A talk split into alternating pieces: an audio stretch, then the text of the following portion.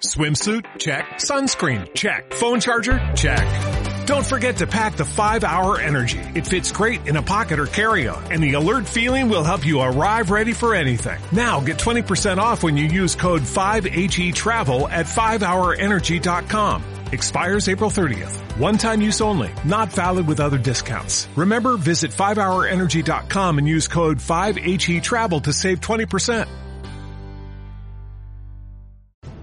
Óigame usted, si eres un apasionado de correr por montaña o en asfalto, si te encanta aprender y profundizar más en el entrenamiento, la nutrición, la psicología y mucho más, bienvenidos al podcast de estrategas del trail y run.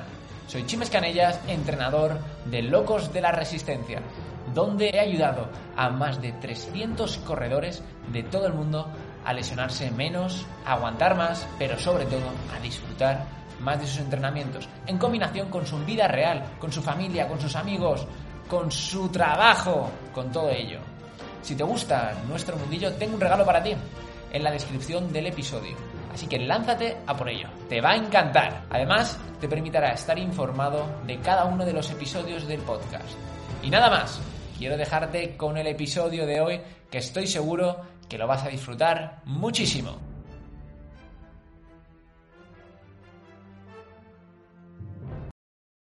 Muy buenas y bienvenidos a un nuevo episodio del podcast Estrategas del Trail y Run.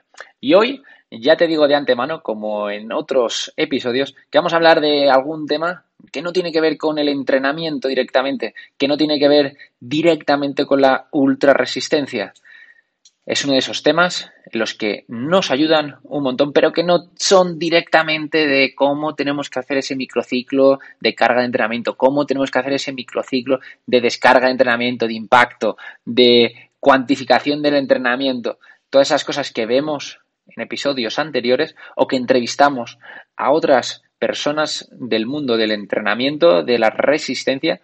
Hoy os voy a hablar de otro tema pero que realmente está directamente relacionado. O sea, es el día a día que tenemos nosotros, los corredores de, de resistencia, de la ultra resistencia, eh, sobre todo, aunque también de la resistencia normal, ¿no? O sea, porque al final, esto que os voy a hablar, eh, tanto lo podemos aplicar en los corredores, pues que tengan que hacer 100 metros, que tengan que hacer eh, una posición de 1000 metros, de 2000 metros, como los corredores que estén participando en pruebas de varios días.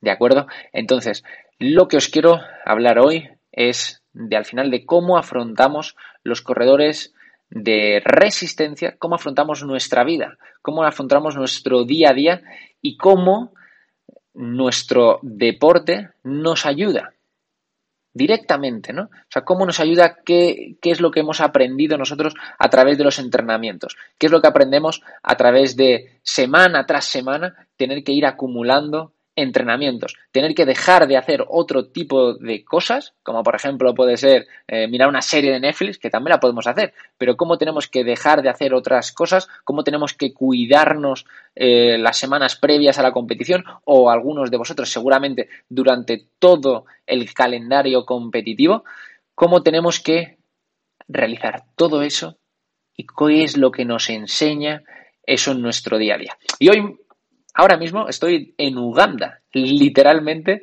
en el país de Uganda, y quiero eh, enseñaros pues una de las experiencias que he tenido por aquí recorriendo este país. Ahora mismo estaré aproximadamente un mes eh, recorriendo el país y al final eh, cómo lo que nosotros hacemos en nuestra vida, que es también el entrenamiento, ¿no? Cómo al final nos ayuda a afrontar nuestras metas o en cambio quedarnos por el camino. Porque seguramente tú habrás tenido algún objetivo que lo tienes ahí en la cabecita, ¿no? Que sabes que quieres ir a por él, pero que al final hay algo que te frena.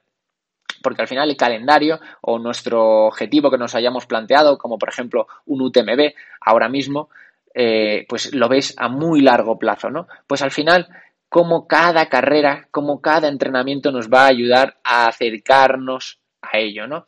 Y hoy lo que quiero es enseñaros un poquito qué es lo que viví yo hace muy pocos días en Uganda. Y al final esto es lo que sucede, o sea, cómo mi mentalidad de cómo afronté ese día ha sido gracias al entrenamiento de la resistencia, ¿no? Porque al final eh, fue un periodo de 12 horas en el que y fueron sufriendo muchos contratiempos, sufrimos un montón de contratiempos, ¿no? Y de la única forma que yo pienso que hemos podido superar todos esos contratiempos, eh, para mí, es la capacidad de resiliencia, ¿no? Que, que me ha ayudado, que he aprendido a través de las competiciones de larga duración y del entrenamiento de larga duración. ¿A qué me refiero? O sea, ya lo sabrás tú, ¿no? Que al final cuando nosotros preparamos ese tipo de pruebas eh, al final pues suceden cosas, pues tenemos molestias, eh, nos duelen las piernas, nos duelen los tendones en algún periodo de, de, nuestro calendario, ¿no? De esas semanas que tenemos, hay algún momento que llegan las molestias. Y son baches, ¿no? Son baches en el camino, que es exactamente lo mismo que nos pasaba en Uganda hace unos días. Sufrimos un montón de baches, un montón de contratiempos. Te cuento un poco. Imagínate que esto al final es una prueba de ultradistancia. Es una carrera de un día que sé que voy a tardar unas, eso, 10, 12, 14 horas en salir. Pero realmente yo no estoy preparado para eso porque no conozco, porque no he pasado por ese recorrido. Entonces no sé lo que me voy a encontrar. Estoy expectante. Y creo que eso es algo muy importante que siempre debéis tener en cuenta a la hora de hacer una prueba de ultradistancia, una prueba de ultradistancia o cuando os ponéis a preparar vuestro calendario de competiciones.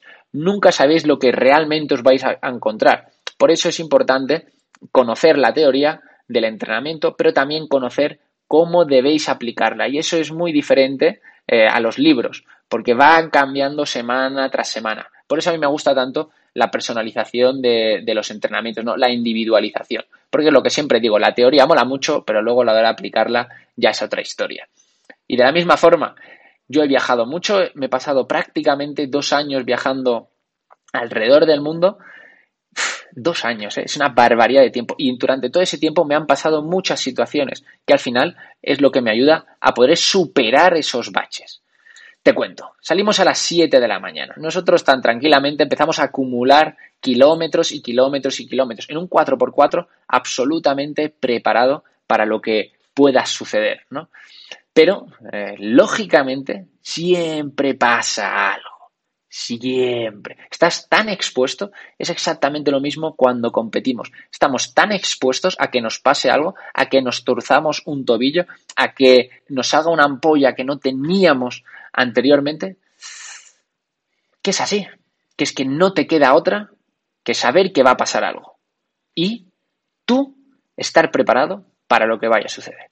Te cuento el primero de los problemas, porque fue un problemón que nos sucedió.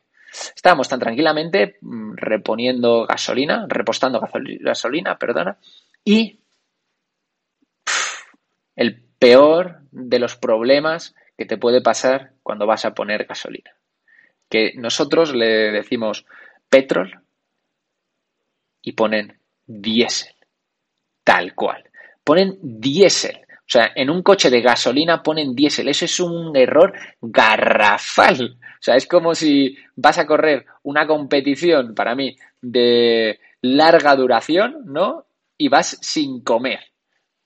Es que es durísimo, o sea, es un error para mí grandísimo. O no has entrenado la alimentación anteriormente.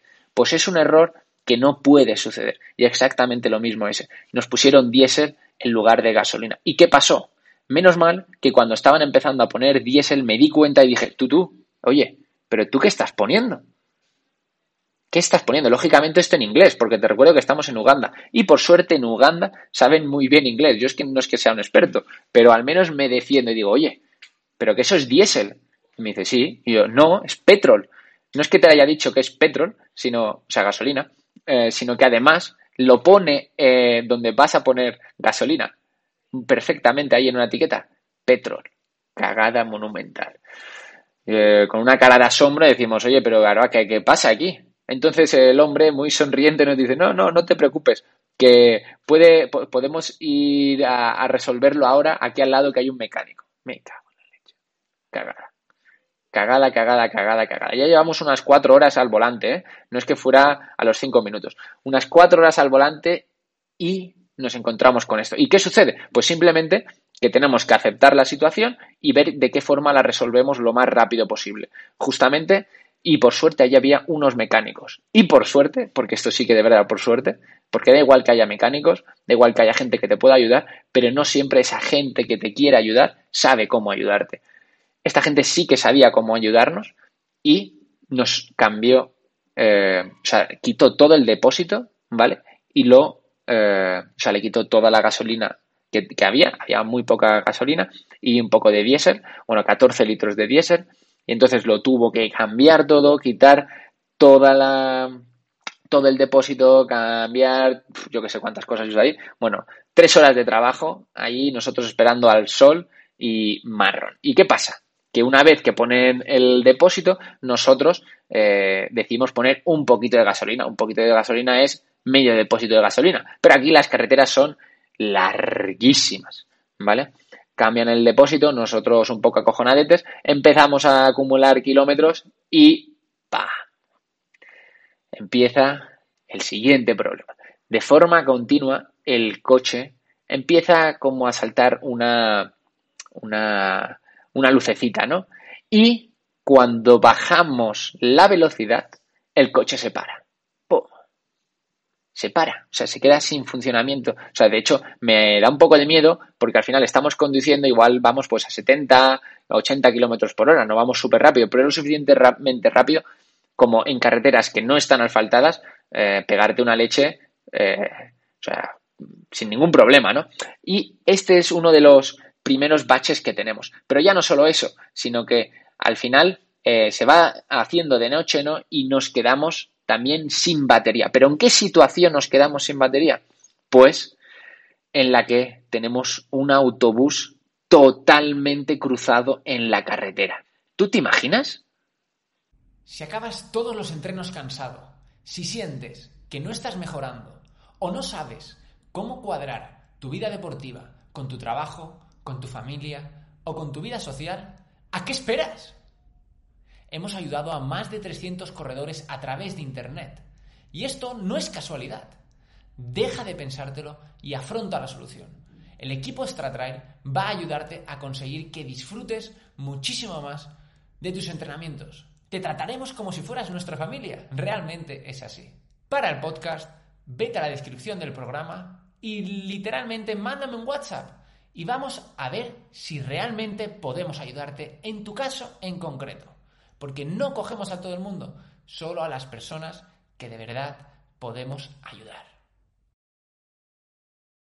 Y encima de tener ese autobús atravesado en medio de la carretera, eh, es que no, te puedes hacer una idea, ¿eh? O sea, atravesado y ya de ya era oscuro, ¿no? Entonces íbamos por ahí que el terreno era totalmente eh, un barrizal, ¿no? Entonces íbamos resbalando por el coche, o sea, el coche se iba resbalando y eso que es un 4x4 con unas ruedas, bueno, eh, yo que sé, que me, llegan a la altura de la cadera, por decirte algo, o sea, enormes, enormes, enormes. Entonces, llegamos ahí y nos encontramos el autobús literalmente en medio, o sea, de esquina a esquina. No podíamos pasar. Y, como te digo, un barridad. Entonces, lógicamente, no teníamos otra cosa que pararnos ahí. Nosotros ya pensábamos quedarnos a dormir allí porque ya era eh, oscuro. Y de hecho, una de las cosas que sucede en Uganda es que no se puede viajar de noche. Otro de los problemas, ¿no? Pues nos quedamos ahí esperando, voy a cotillar un poco a ver qué pasa, qué, cuál es el plan. Ellos están tranquilamente. Parece ser que en esa zona de Uganda es algo bastante común, que de hecho, pues ya te contaré más adelante, pero mm, me vi, me encontré más autobuses en medio de la carretera, increíble. Pues nos paramos ahí y de repente nos quedamos sin batería. Eh, estábamos iluminando el autobús para que pudieran ver más ellos, ¿no? Para facilitarles eh, la reincorporación a la carretera, eh, pero pues tenía que pasar otro de los problemas y nos quedamos sin batería. Por suerte teníamos una batería externa que es una verdadera maravilla que utilizamos para cargar nuestros móviles, pero que esta batería también sirve para recargar, para darle como un chispazo rápido a las baterías de los coches. De locos. Lógicamente, como te imaginarás, es un pedazo de batería, pero justamente eh, nos la regalaron para esto, o sea, para si pasaba este problema, poder solucionarlo. Mm, nosotros nunca pensábamos que podíamos poder utilizarla, pero sí, llegó el día que podíamos darle uso y flipamos cuando eh, pudimos eh, salir de ese embrollo, ¿no? Porque ya veíamos que esto eh, se iba cada vez a peor. Pues bueno, después de un buen rato conseguimos atravesar esa carretera porque el autobús volvió a la carretera, ¿no? O sea, maniobrando, maniobrando, maniobrando dentro de ese barrizal, dentro de ese barrizal conseguimos que saliera. Y Seguimos, seguimos, seguimos, seguimos. Y aquí viene otro problema. Una situación súper común que puede pasar a nosotros como corredores, ¿no? Que llegamos a un sitio y de repente te das cuenta que te has equivocado. Oh, shit. Has hecho kilómetros de más. Oh, shit. Pues igual en ultradistancias eh, ese problema lo, te puedes dar cuenta a los 10, 20 minutos como máximo. O sea, normalmente siempre tenemos, eh, cuando hablo de ultradistancia me refiero a cualquier tipo de prueba, ¿vale? o sea, 10 kilómetros, 5 kilómetros, da igual. Eh, de repente nos damos cuenta que nos hemos equivocado. Bueno, no nos damos cuenta, sino nos avisan que nos hemos equivocado de carretera. Pero no porque nos hayamos equivocado de carretera, sino porque hay un puente que está eh, roto, no sé cómo decirlo, que está bloqueado, exacto, bloqueado, eh, que se rompió hace años, hace un par de años, y entonces ya por ese puente no podemos pasar. ¿Y eso qué significa? dos horas para volver. Dos horas. Dos horas de camino perdido. Dos horas hacia adelante y dos horas hacia atrás. Por suerte, solo hicimos una hora de vuelta porque pudimos coger otra desviación. Entonces, lo que te quiero decir con todas estas cosas que te estoy contando ahora mismo es que Así es la vida, ¿no? Y así es la ultradistancia y así es eh, todos los deportes de resistencia, ¿no? Y eso es todo lo que nosotros aprendemos. Que al final vemos que hay muchos baches en el camino, hay lesiones, hay equivocaciones, hay fallos eh, en nuestra planificación, en nuestra estrategia, pero lo importante es recordar por qué lo estamos haciendo, por qué estamos corriendo, cuál es nuestro objetivo, por qué queremos hacer esa carrera de 100 kilómetros sin sabemos que no la vamos a ganar. ¿Por qué lo haces? ¿Por qué entrenas seis, siete días a la semana, cuatro días a la semana? Me da igual, ¿por qué lo haces? Cuando entiendes realmente por qué haces todo eso, te da igual todos los obstáculos que tengas el camino. Me da igual haber estado eh, recorriendo el camino durante dos horas y tener que dar otra hora de vuelta. Me da exactamente igual. Porque lo importante es disfrutar del camino y saber hacia dónde vamos. Y nosotros sabíamos que íbamos a llegar a un parque nacional espectacular.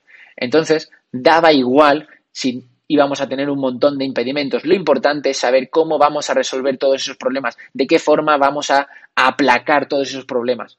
Eso es realmente lo que diferencia entre un deportista que va a conseguir sus objetivos a largo plazo o un deportista que solo piensa en el corto plazo. Y eso, al final, es lo que vamos a, a realizar, lo que vamos a conseguir, ¿no? Y te sigo contando, porque es que no está todo aquí, aún hay más. Al final, pues íbamos por esas carreteras que te digo que no eran muy buenas y derrapamos. Sí, se me fue el coche y tuvimos un mini accidente. Hicimos un 360 con el coche, ahí derrapando y dio un poquito con el costado. Eh, por suerte, todas las carreteras aquí en Uganda yo creo que están preparadas para que te la pegues, mm, realmente porque eh, ya he visto varios coches que se han ido de lado, ¿no? Y ves ahí socavones. Entonces, dimos esa vuelta, eh, que flipamos un poco, de hecho nos miramos eh, los dos a, la cara, ¿no? Yo y, mi novia, y dijimos, ¿qué está pasando aquí? ¿Sabes? Estamos dando vueltas aquí de repente y ¡pum! Te pegas ahí un toquecito. Un poco acojonados, pero bueno, no pasa nada. Y seguimos, seguimos los kilómetros y ¡pum! En una de los Mm, paradas que hacemos a descansar pues unos minutillos. Eh, cuando hablo unos minutillos de 5 o 10 minutos, no te pienses tú que estamos ahí dos horas parados, no, no. Eh, no funciona el cinturón de seguridad. Venga, va. Aquí suma y sigue. Suma y sigue. No funciona el cinturón de seguridad. Me cago en la leche. Y sé que tengo probabilidades de seguir pegándomela, ¿no? Entonces, eh, es un momento de acojone. En plan, mm, ¿qué está pasando aquí? Pues bueno, no pasa nada. Seguimos. Esto no para, no para, no para, no para, no para. Vemos que el coche pierde gasolina a cascoporro, a cascoporro. Supongo que habrán puesto algo mal, ¿eh? Y mira que había cinco trabajadores implicados, o sea, digamos, cinco voluntarios, ¿no? Eh, como si lo viéramos en las carreras, para ayudarnos. Pues aún así no consiguieron realizarlo de forma eh, efectiva, ¿no? Tras todo el cambio del depósito que hicieron, toda la limpieza del depósito que hicieron, que la verdad que fue espectacular, mm, pues no le debieron de hacer eh, bien al final, ¿no? Y perdíamos un montón de gasolina. Entonces ahí ya veíamos un problema. Te recuerdo que teníamos el depósito a la mitad y estamos haciendo kilómetros y kilómetros y kilómetros y kilómetros. Y de repente vemos eso y que empieza a perder gasolina. Y digo, madre mía, ¿qué hacemos? Pues nada, un problemilla más que hay que solventar.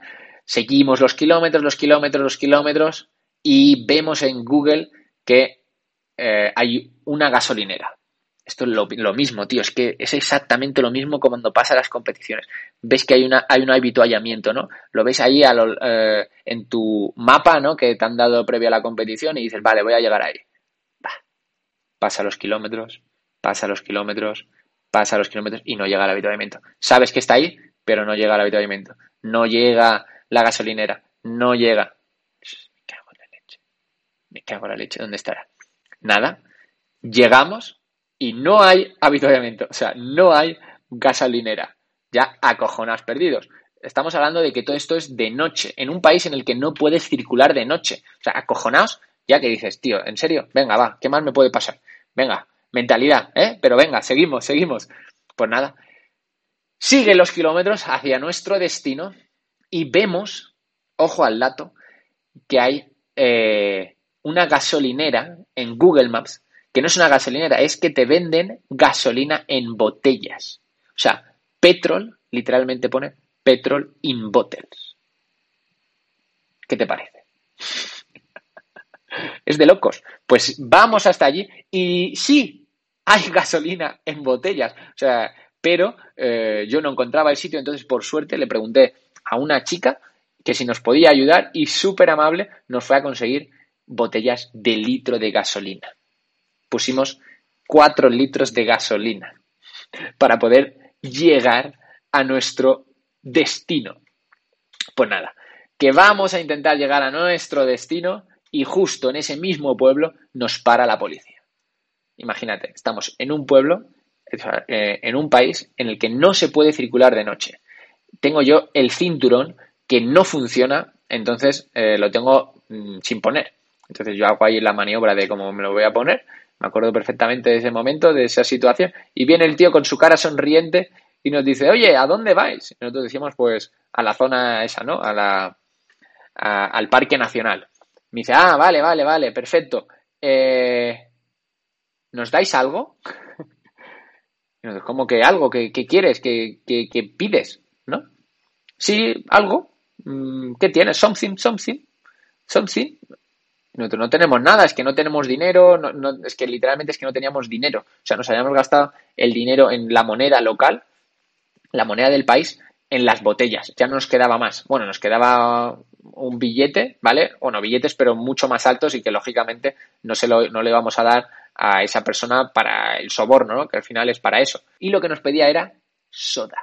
Quería bebida. Nosotros, pero es que no tenemos dinero, que te acabamos de decir que no tenemos ni un duro para darte. Soda. Sí, sí, soda. Pues bueno, no tenemos soda. Si quieres agua, cogemos, le damos el agua y, nos dice que no, que no la quiere porque al final eh, tiene una... porque está abierta la botella.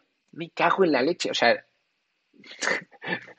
quieres un soborno, pero como está la botella abierta no lo quieres, ¿no?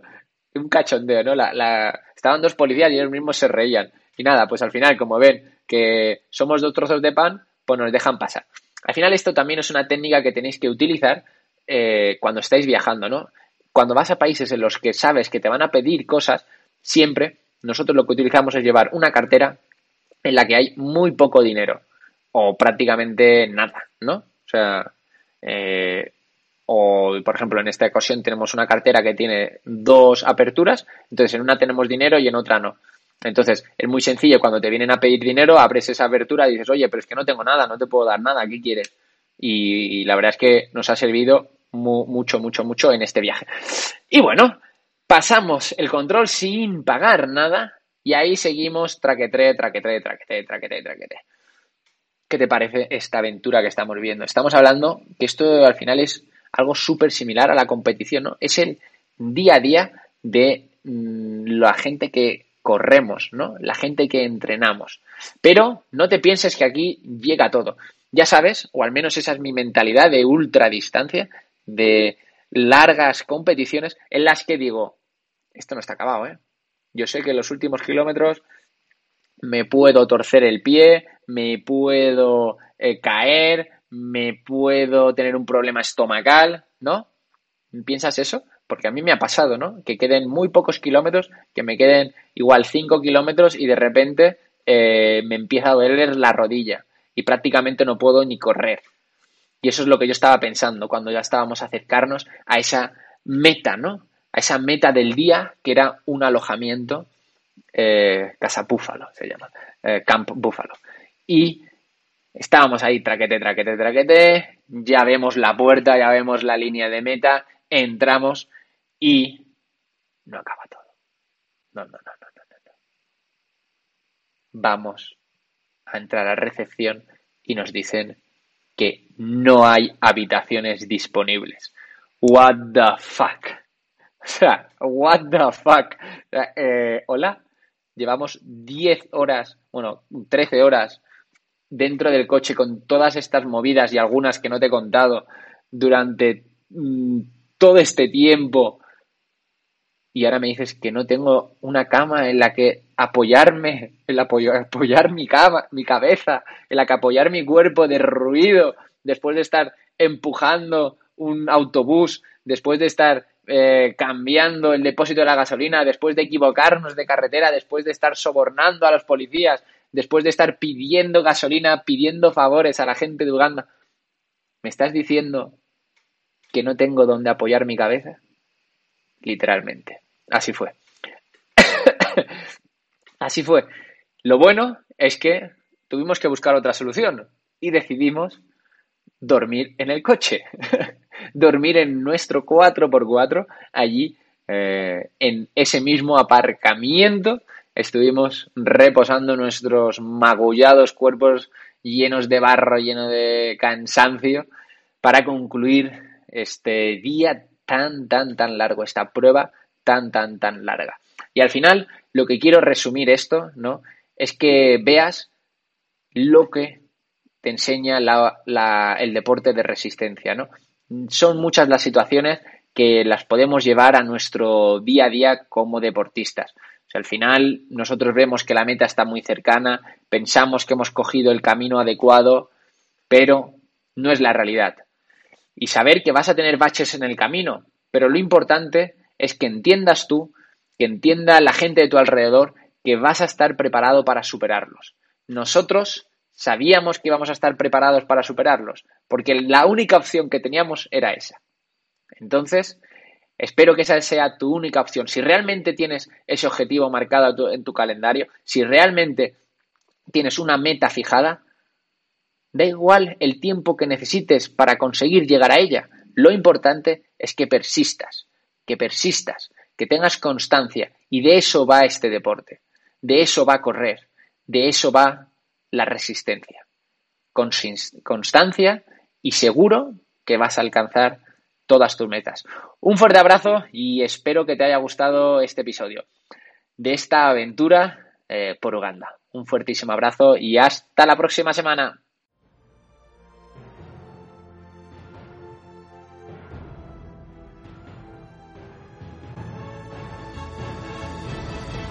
Y hasta aquí el episodio de hoy.